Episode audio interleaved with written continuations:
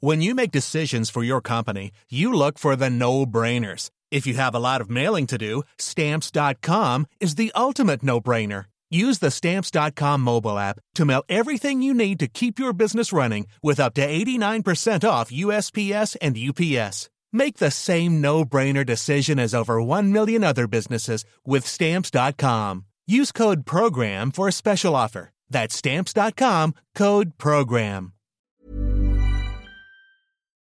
Bonjour, bienvenue dans la saison 2 de Comme d'Archie, le podcast qui vous ouvre les portes du monde fascinant de l'architecture, dans une approche non manichéenne et pour ne pas opposer passé et futur, dans une réflexion transversale permettant de vivre au présent dans un cadre de vie plus heureux car mieux identifié. Carpe diem. Je suis Anne-Charlotte, chroniqueuse du podcast, accompagnée de l'ingénierie son pour vous offrir le meilleur. Merci et heureuse de votre fidélité. Maintenant, place au talent. Bienvenue dans Comme d'Archie.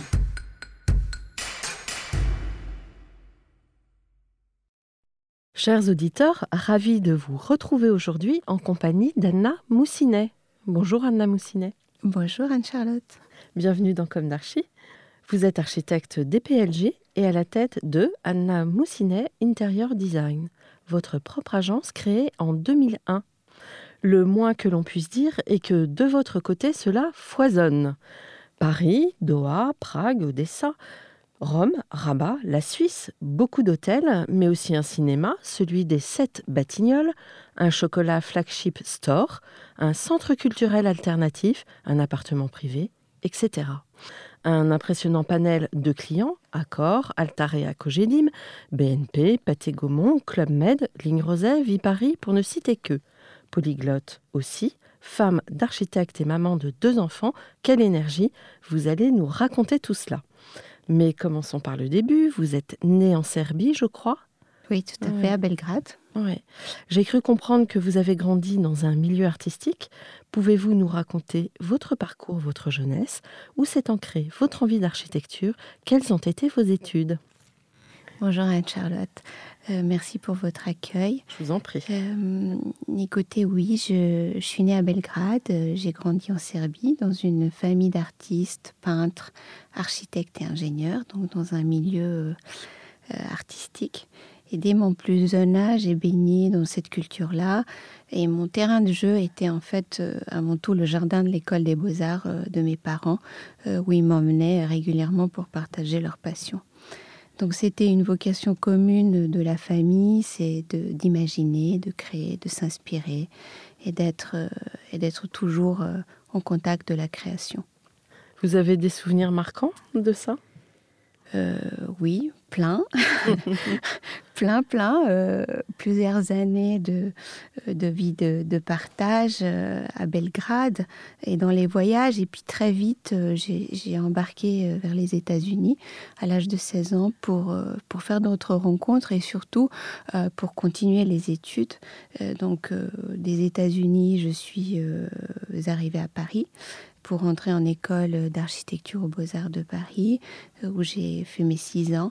Six ans d'architecture, six ans de bisutage, six ans de rêve, euh, de, de rêve, parce que faire des études d'architecture à Paris, c'est clairement un rêve. Donc cinq années euh, qui m'ont forgé pour attaquer sereinement ma vie professionnelle, ma vie parisienne et où je me sens euh, très intégrée. La formation, euh, ce qui pourrait être intéressant de, dire, c'est qu'aujourd'hui, effectivement, l'agence et moi-même euh, essentiellement dans l'architecture d'intérieur, mais la formation d'architecte DPLG m'a permis euh, d'appréhender chaque nouveau projet selon les contraintes de la taille, avoir un œil différent et certainement être plus à l'aise euh, dans des grands espaces. Euh, c'est pour cette raison que les projets ne se résument jamais à une ambiance ou un matériau choisi, mais toujours à un rapport au volume, à son usage pour créer euh, un projet singulier. Euh, et, je, le, perçois tous les jours à travers des différents projets à différentes échelles que mon œil, mon, approche reste toujours une approche globale. et c'est les études d'architecture qui m'ont permis d'avoir ce regard et ce travail qui était qui s'est construit petit à petit à travers à travers un, un, nouveau métier qui est l'architecture d'intérieur, mais qui est, qui est proche et à la fois loin de l'architecture. Mhm. Alors, vous avez commencé votre activité d'architecte euh, en créant votre agence Non, vous êtes passé par d'autres agences avant En fait, c'est quasiment en sortant de l'école, parce que très rapidement, j'ai senti que j'avais besoin d'une liberté. Cette liberté passait par, euh, par des collaborations. J'avais euh, collaboré avec Didier Gomez, qui est un designer, et puis pour la partie développement des projets de hôtelier dans le Sofitel à Rabat. Et puis euh, aussi avec Mathieu Lehanner, un designer avec qui j'ai beaucoup apprécié euh, collaborer et travailler pour certains projets qu'il avait et dont, euh, dont la maison Cahier, donc le flagship store du chocolat, dont, dont Vipari, enfin électrique à Port de Versailles, le centre multiculturel. Et du coup, très vite, j'ai très rapidement, donc j'ai surtout j'ai très rapidement eu les commandes euh, en direct me permettant de prendre mon envol et travailler dans le domaine d'hôtellerie de luxe. Et ce, ce domaine me passionne parce que c'est toute la réflexion de comment faire plaisir aux autres et ça passe par euh, par euh, voilà par un travail très global et en même temps comme je disais tout à l'heure, à différentes échelles. C'est mon aussi ma formation d'architecte me permettait plus facilement d'appréhender ce premier hôtel qui finalement euh, 30 000 mètres carrés, 260 chambres, un lobby de 3 000 mètres carrés. Donc il fallait très rapidement et facilement euh, appréhender les espaces, euh, se projeter, créer et ne jamais avoir peur de rentrer dans cette restructuration qui était à une échelle plus importante que on pourrait imaginer de faire dans l'architecture d'intérieur euh, euh, au quotidien. Euh, mais moi, ça m'amusait, bien au contraire. j'adore les volumes et j'adore travailler ces notions de, plein, de vide, de, restructuration, cette notion de, de, transformer un lieu et le, rendre unique pour euh, le besoin euh, qu'on a. Donc l'hôtellerie, très rapidement l'hôtellerie, donc euh, mm, très rapidement référencé auprès du groupe Accor, groupe Marriott. Dites-moi, c'est avoir de, telles commandes pour démarrer, c'est peu courant? Bah, Écoutez, je crois profondément que ça marche très fort de je dirais pas de bouche à oreille, mais plutôt d'une première expérience, deuxième ou troisième, où euh, vous faites vos preuves, les gens ils viennent vous chercher. J'ai jamais eu, euh, enfin, je sais pas prétentieux, mais j'ai jamais vraiment eu à démarcher. Les projets sont plus venus vers moi. Euh, j'ai aussi fait un choix d'avoir une, une, plus petite agence, donc on est une dizaine composé d'architectes, designers, architectes d'intérieur. Euh, donc, euh, ce qui m'a permis toujours de choisir un petit peu mes projets, travailler sur des projets dont je pensais qu'il y a une vraie valeur ajoutée et où il y a un échange euh, et, une voilà un feeling qui se crée avec le maître d'ouvrage et c'est extrêmement important pour moi parce qu'il n'y a que comme ça qu'on peut aussi donner le meilleur de soi et créer pour pour ces différentes sociétés. Mhm. Alors l'une de mes questions récurrentes dans Comme est est-ce qu'aujourd'hui vous avez le sentiment d'avoir accompli ce que vous imaginiez à la sortie de l'école? Ah oui, oui, et bien au-delà. J'ai adoré mes études d'architecture euh, qui m'ont permis cette ouverture exceptionnelle, un travail en rapport avec les volumes, la matière, hein, euh, les pleins, les vides. J'ai adoré ça. Mais ma sensibilité m'a emmené euh, très rapidement vers la création et la restructuration des espaces intérieurs et à différentes échelles. Et c'est ça qui, qui, était séduisant. donc, avec des clients exceptionnels que j'ai eu la chance d'avoir et qui m'ont témoigné d'une grande confiance qu'espérer de plus hmm. Alors, on a parlé de vous. Pouvez-vous nous raconter maintenant l'histoire de vos projets? Vous revendiquez les valeurs spatiales, le volume est pour vous une matière à sculpter, vous jouez la complémentarité entre l'élégance française et la joie de vivre slave. Comment ce qui constitue votre ADN d'architecte d'intérieur s'exprime à travers ces projets? La formation d'architecte m'avait permis d'avoir une vision globale sur l'environnement dans lequel le projet d'architecture d'intérieur va se déployer. mes affinités personnelles, c'est à travers mon quotidien, mes voyages, qui ont nourri mon regard sur ce qui m'entoure et ce qui conditionne euh, vraiment ma démarche créative. Donc, je peux dire que c'est un, un tout. Ça va d'un, d'un volume à un détail passant par la lumière. Euh, je ne, j'appréhende chaque projet d'une façon différente. Et donc, je dessine, euh, je dessine beaucoup, euh, je me pose euh, beaucoup de questions sur, sur les formes et sur les volumes, et je continue de plus en plus à m'approcher de l'univers du mobilier et de l'édition parce que ça m'intéresse. Donc je pense que l'architecture d'intérieur, cette vision euh, qui peut être très globale et qui passe par un volume euh, à travers une lumière et qui pourrait euh, et qui doit, à mon sens, se, finir par l'objet. Donc changer sans cesse l'échelle du projet m'excite, me, me nourrit, m'intéresse, m'enthousiasme je dirais que l'ADN, euh, il n'est pas dans un style particulier, une forme, une mode. J'essaye de passer euh, outre les tendances, même si, euh, bien sûr, dans l'architecture d'intérieur, il y a les, il y a forcément des, tendances, il y a un style qui, passe, voilà, et que tous les cinq ans, on sait qu'il y a des choses qui vont devenir obsolètes. Et eh ben, je me bats un petit peu contre ça euh, en essayant de penser plus à un côté intemporel, chic, élégant, euh, avec, euh, avec une profondeur adaptée à un espace donné. Parce que ce qui m'intéresse, et c'est pour ça que chaque projet, on repart zéro, euh, bien sûr, c'est de s'inscrire dans un univers qui commence par un univers d'un bâtiment, de son environnement. Est-ce que c'est un bâtiment qui est en construction? Est-ce que c'est une réhabilitation? Est-ce que est-ce que euh, il y a une âme? Quelle est l'histoire de lieu? Et très souvent, avant de commencer un projet, euh, bah, je pars. Comme on a pas mal de projets à l'étranger, je pars toute seule de trois jours pour pour retrouver la ville, me retrouver moi-même dans un univers nouveau. Euh, faire des rencontres, rencontrer des artisans d'art, euh, rencontrer, enfin faire des musées, m'inspirer.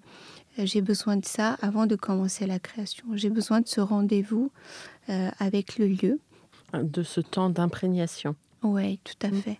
Mmh. Temps d'imprégnation et, et aussi le, le temps d'une réflexion qui est pas forcément avec l'équipe, mhm. mais qui est avec moi-même avant de, pouvoir donner les, les, directions sur allez puiser votre inspiration. Oui, c'est ça.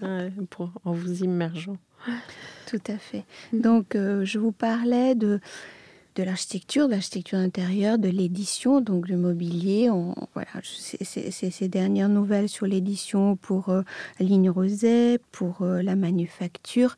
Mais mais surtout, euh, j'avais aussi une, ma recherche perpétuelle de renouveau et passe aussi par, euh, qui m'excite énormément, c'est le détourner des matériaux dans leur sens initial pour enrichir, pour euh, générer une expression différente, peut-être singulière si on peut dire. Donc j'ai créé un projet qui, que j'ai présenté au Salon Maison et Objets en janvier 2020, juste avant cette crise, cet objet qui donc euh, c'est une ça s'appelle Eco Bayana Moussinet. Euh, c'est un exemple parfait de ma volonté de créer. Donc j'ai créé un procédé unique qui consiste à vaporiser une substance chimique d'une façon dégradée sur différents supports sculpturaux ou tout type de support. J'ai réalisé cette sculpture comme un voile à la Richard Serra qui est 8 mètres de long par 2 mètres 50 de haut, où j'ai exprimé cette création pour donner envie, qui donne envie d'explorer un nouveau univers qui est celui du, de l'infini, donc qui est celui du miroir. Donc c'est, une, c'est, un, c'est un voile de chrome en dégradé qui se pose sur un support. Donc c'était un bel exemple euh, de, d'aller au-delà euh, d'un volume, d'aller au-delà d'une matière qu'on pourrait juste euh, trouver jolie parce qu'on a trouvé un revêtement qui est présenté par un artisan, mais essayer de créer soi-même quelque chose qui finalement pourrait ou va devenir un support d'expression des autres. Parce que euh, la finition du chrome qui est un miroir, donc de l'infini, se posant sur une surface en dégradé, fait apparaître une autre matière qui est derrière. Donc en réalité, ça peut être un support à toute matière ou toute expression euh, d'une marque qui pourrait être intéressée pour, euh, pour l'avoir, que ce soit dans le retail, ça peut être une coque de bateau, on aurait le sentiment qu'elle vole euh, sur un océan. donc cette notion du miroir et de l'infini m'intéresse beaucoup et, d'ailleurs ça se ressent dans mes projets. Le miroir est, est assez présent. Bon. Alors peut-être que vous pouvez nous parler d'un projet emblématique d'hôtel oui, j'avais envie de, parler de deux univers qui actuellement sont très présents à l'agence, qui est donc l'univers d'hôtellerie, qui reste l'hôtellerie euh, de luxe sur lequel on travaille depuis une quinzaine d'années. Euh, avec différents, euh, pour différentes marques, mais aussi cet univers de, des espaces de vie au sein des bureaux. Euh, parce que c'est, je pense qu'il y a une forte actualité et une remise en cause euh, aussi actuelle par rapport à ce qu'on vit, de savoir quelle est la place du bureau. Moi, j'y crois encore euh, très fortement que cette place doit exister parce que je pense que une, une visio sur Zoom, Teams ou autre ne pourra jamais remplacer un, fort échange humain à, à quelques mains et quelques crayons sur une table dans un partage ensemble donc, euh, euh, ces moments de travail comme ces moments de détente et de vie, euh, ce que j'ai pu créer et proposer à travers plusieurs projets que je fais actuellement pour un grand, une grande foncière française qui est la Société foncière lyonnaise et qui m'a confié plusieurs projets assez exceptionnels au cœur de Paris sur lesquels on travaille. Donc j'avais envie de citer ces quelques projets, dont un que je viens de livrer euh, il y a une dizaine de jours, euh, qui est l'ancien euh, bâtiment de Louvre des Antiquaires donc, euh, qui est donc au, cœur de Paris, sur son grand paquebot euh, assez euh, monumental, extrêmement bien placé entre le Louvre, le jardin oratoire et le ministère de la Culture. et ce, bâtiment, à l'intérieur, est un bâtiment très, comment dire, si je peux dire, très organisé, parce que c'est un bâtiment de bureau, euh, très pragmatique, tout est, euh, tout, est, tout est bien pensé, calculé, et, et ça me manquait de l'âme. Donc, euh, la Société foncière lyonnaise m'a confié ce projet pour, pour retrouver un lieu de vie pour tous ces différentes sociétés et collaborateurs qui, qui vivent, qui travaillent et qui passent beaucoup de temps dans leur bureau. Donc c'est un lieu de vie que j'ai créé j'ai ramené également la notion de l'art, travaillant avec euh, Amélie Duchalard, euh, qui est la maison d'Amélie, euh, quelqu'un d'exceptionnel qui m'a accompagnée sur le choix de, des œuvres d'art que nous avons pu ramener dans ce lieu de vie autour d'un café, lounge, salle de réunion un peu exceptionnel et, et, où les collaborateurs peuvent se retrouver pour partager, pour, pour, pour échanger, pour se connecter, pour, euh, pour se détendre, euh, se ressourcer et en même temps travailler. Donc, euh, Louvre des Antiquaires fait partie d'un des projets.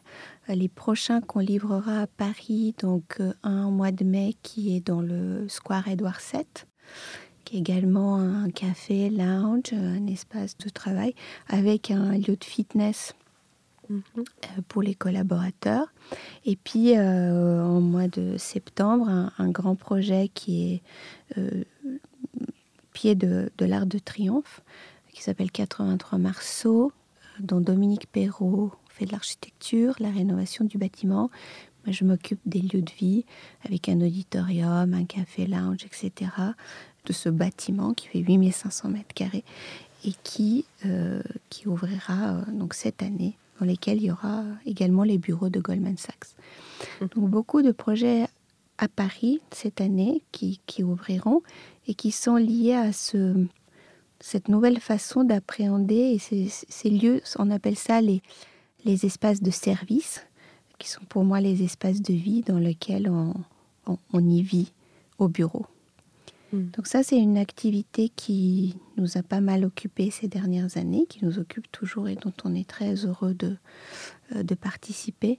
Euh, puis également de l'hôtellerie, donc les projets hôteliers dans lesquels on y tient encore beaucoup, euh, qui sont donc actuellement le, le Ritz, les résidences Ritz à Dubaï, sur lesquelles nous sommes en train de travailler. Euh, c'est euh, aussi une autre façon euh, de, travailler l'hôtellerie parce que c'est des lieux, c'est des appartements, mais c'est des appartements qui sont plutôt des appartements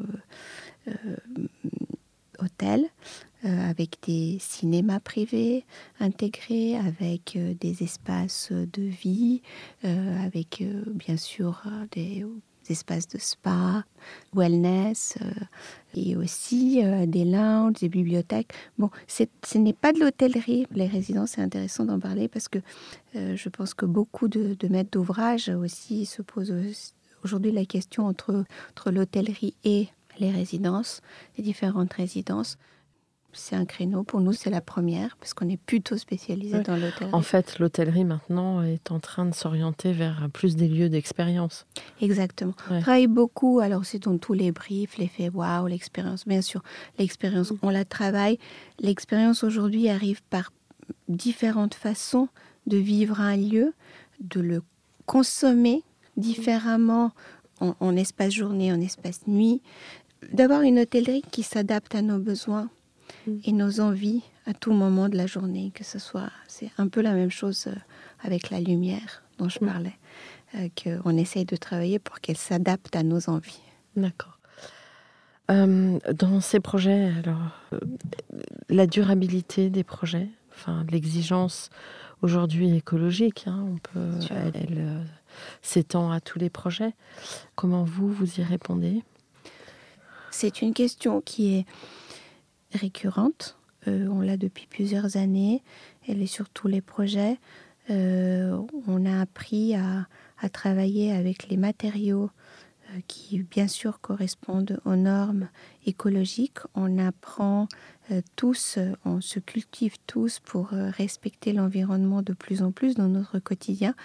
Donc, la façon dont on va l'appréhender et l'utiliser dans des espaces hôteliers ou dans des espaces de, de vie dont je parlais, euh, c'est forcément, ça passe forcément par euh, un travail qui est de notre côté lié aux matériaux, lié à la, à la durabilité euh, de, de, ces matériaux, on, qui, qui, doivent être forcément appropriés à leur usage, travailler beaucoup le bois d'une façon différente, on explore, on exploite, euh, en fait, euh, je pense que ça ne passe pas forcément par euh, une piste, c'est beaucoup de pistes et beaucoup de compétences qui sont associées les acteurs. Donc moi je suis architecte d'intérieur, mais sur un projet, on a tous les acteurs qui font que ça soit en termes d'éclairage, en termes de la CVC, en termes de, voilà, de ce rapport architectural. C'est un ensemble qui crée un, produit durable. On a une part, cette part-là, elle est en même temps très euh, normée. C'est-à-dire qu'on ne fait pas ce qu'on veut, mais on ne peut pas non plus euh, aller au-delà de ce qui est possible par rapport aux inventions qui ont déjà été faites. Donc on est assez cadré sur ce point. Donc on suit les, besoins, on suit les tendances et on répond à ces besoins mmh. D'accord. au quotidien. Est-ce que vous voulez euh, revenir sur la composition de votre équipe? Oui, euh, bah, euh, donc nos, studios est à Paris dans le Marais, nous sommes une, équipe d'une dizaine de, équipe dizaines de collaborateurs, architectes, architectes d'intérieur, designers, et euh, mon avis était toujours de pouvoir travailler sur des projets et des objets à des échelles différentes. Donc il fallait répondre et l'équipe, euh, elle répond parfaitement à ce besoin. Allons de, des jeunes de, de 20 à des, à des seniors qui ont, qui ont beaucoup d'expérience et qui nous accompagnent euh, sur le projet. Donc j'ai une très belle équipe dont je, dont je suis très fière. Hmm. Quelles sont vos influences? Bah, au-delà des noms que je pourrais citer, qui est Peter Zumthor, Soulage, ou encore Kundera. c'est davantage ma sensibilité à la forme, au volume, à la lumière qui me conditionne et qui m'inspire vraiment. J'ai pas d'a priori et j'élimine aucun site ou bâtiment. C'est, ça serait avant tout l'émotion euh, ressenti qui est primordial et qui me transporte et qui vers un, vers un, vers un univers nouveau, vers, euh, vers les inspirations. Mmh. Et dans le patrimoine, vous avez des lieux de prédilection sans que ça soit forcément des influences? Euh, Oui, dans le patrimoine, si, si, on peut parler de, de Paris, ça serait des jardins. Mmh. Ça serait des jardins donc je ne parlerai pas de l'architecture, mais je parlerai plutôt de, de ces espaces, euh, ces, ces, tampons de on en a tous besoin. Et euh, pour moi, ça fait partie de ce patrimoine euh, qui est unique et qui à chaque fois nous renvoie à un passé, mais, mais nous donne un nouveau souffle. Et ce souffle végétal, on en a besoin. Mm. On en a fort besoin. Des Tuileries au but de Chaumont en passant par le jardin du Luxembourg. exactement, exactement, exactement. en passant par, ou par la place des Vosges qui est à côté des bureaux, ou euh, voilà, ou, ou, euh, le Palais Royal, tous ces endroits magnifiques euh, que qu'on peut contempler et on peut se poser et passer, passer quelques heures à bouquiner. Bon. Alors, la lumière joue un rôle très important dans votre production Oui, euh, je dirais même essentiel. La lumière, euh, c'est elle qui structure euh, l'espace, c'est elle qui le sublime, c'est elle qui sublime nos univers, ou elle, c'est elle qui rythme nos journées. la lumière, le studio a toujours été accompagné d'une équipe de lighting designers, et notamment une équipe assez exceptionnelle que j'apprécie énormément, euh, c'est Voyons voir, dont la tête est Stéphane Caratero, euh, qui, avec qui j'ai beaucoup d'affinités sur le travail qu'ils font et qui va qui va parfaitement, euh, qui se combine et valorise parfaitement le nôtre, parce qu'il nous aide à scénariser et magnifier nos intérieurs. Et la perception d'un espace ne vivra jamais aussi bien que si elle est mise en lumière de la manière la plus juste et la plus exceptionnelle.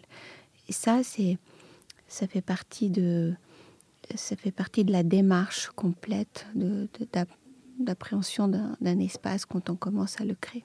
Mmh. Oui. Mmh. D'ailleurs, euh, nous avons reçu très récemment Hervé Audibert, donc un designer lumière. Oui, tout à mmh. fait. Parce qu'en effet, on, on pense que ces professions qui sont très connexes euh, jouent un rôle fort important aussi. Oui, bien sûr, parce qu'ils permettent de mettre en, scène, mettre en lumière euh, le, notre projet. Euh, et, en hôtellerie, dans tous les projets, mais en hôtellerie, c'est très fort et extrêmement important parce qu'on n'a pas besoin de la même lumière euh, à 10 heures du matin comme à 3 heures du matin quand on se lève et on va, on va aller vers notre salle de bain. Et cette notion de, d'être accompagné au plus juste par une lumière artificielle et la combiner avec la lumière naturelle, il y a un vrai savoir-faire derrière.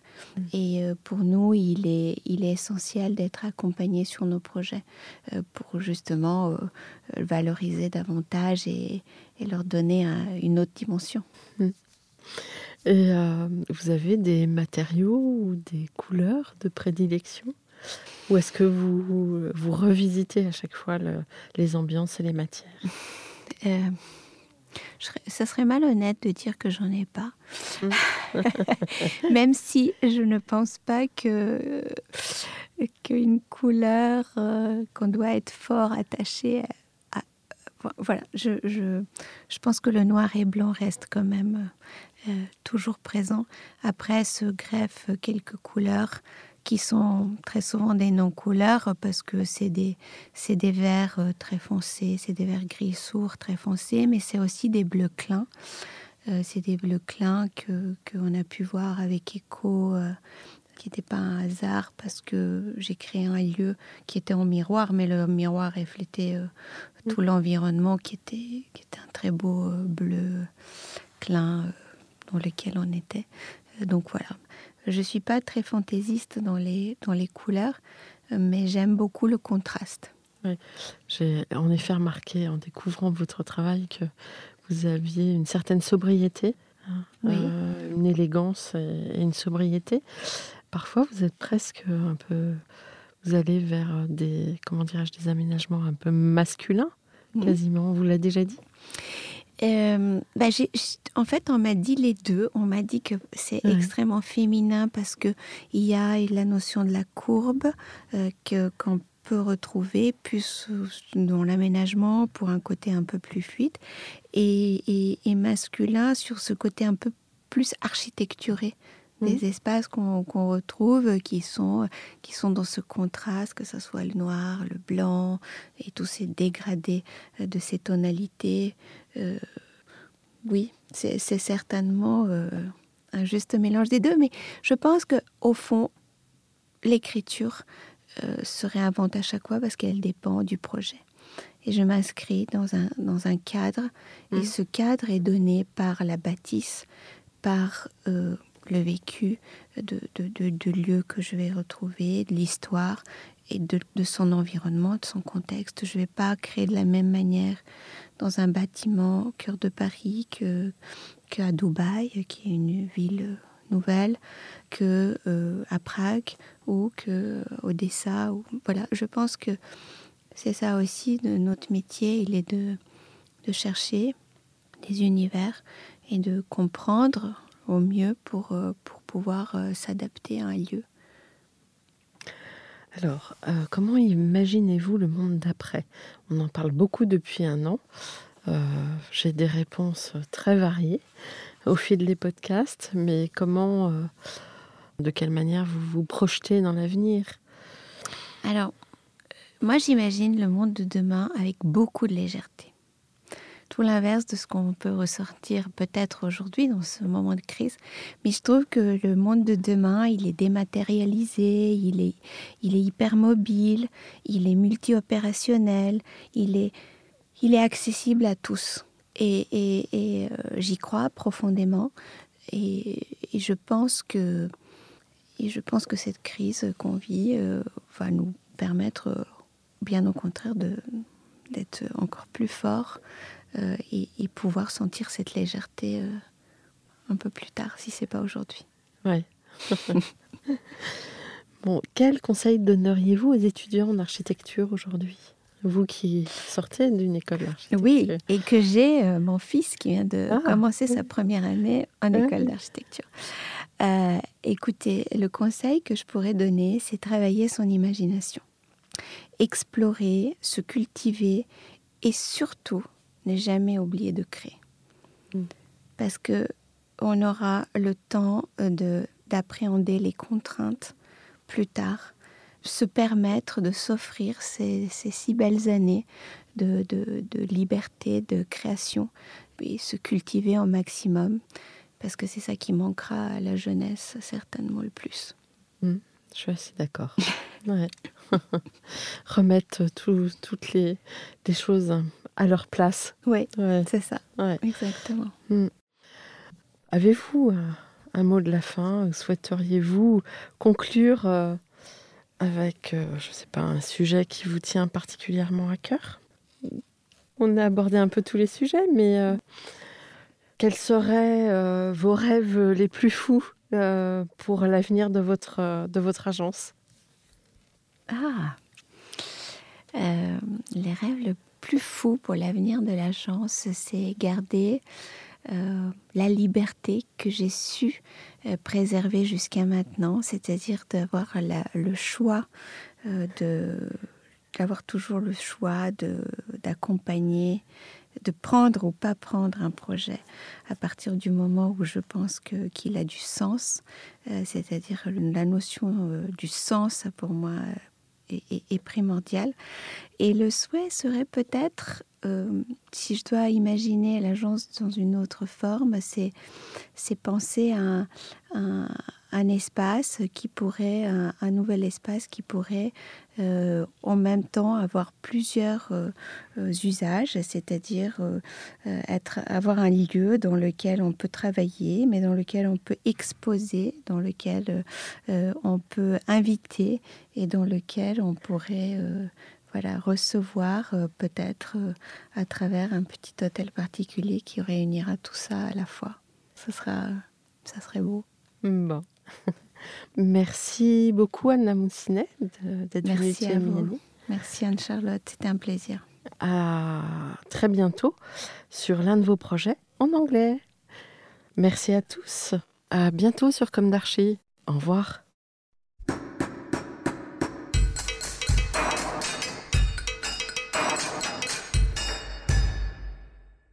Chers auditeurs, merci pour votre écoute. N'oubliez pas de retrouver nos sujets en avant-première sur Instagram à l'adresse comme d'archi podcast. C-O-M-D-A-R-C-H-I podcast.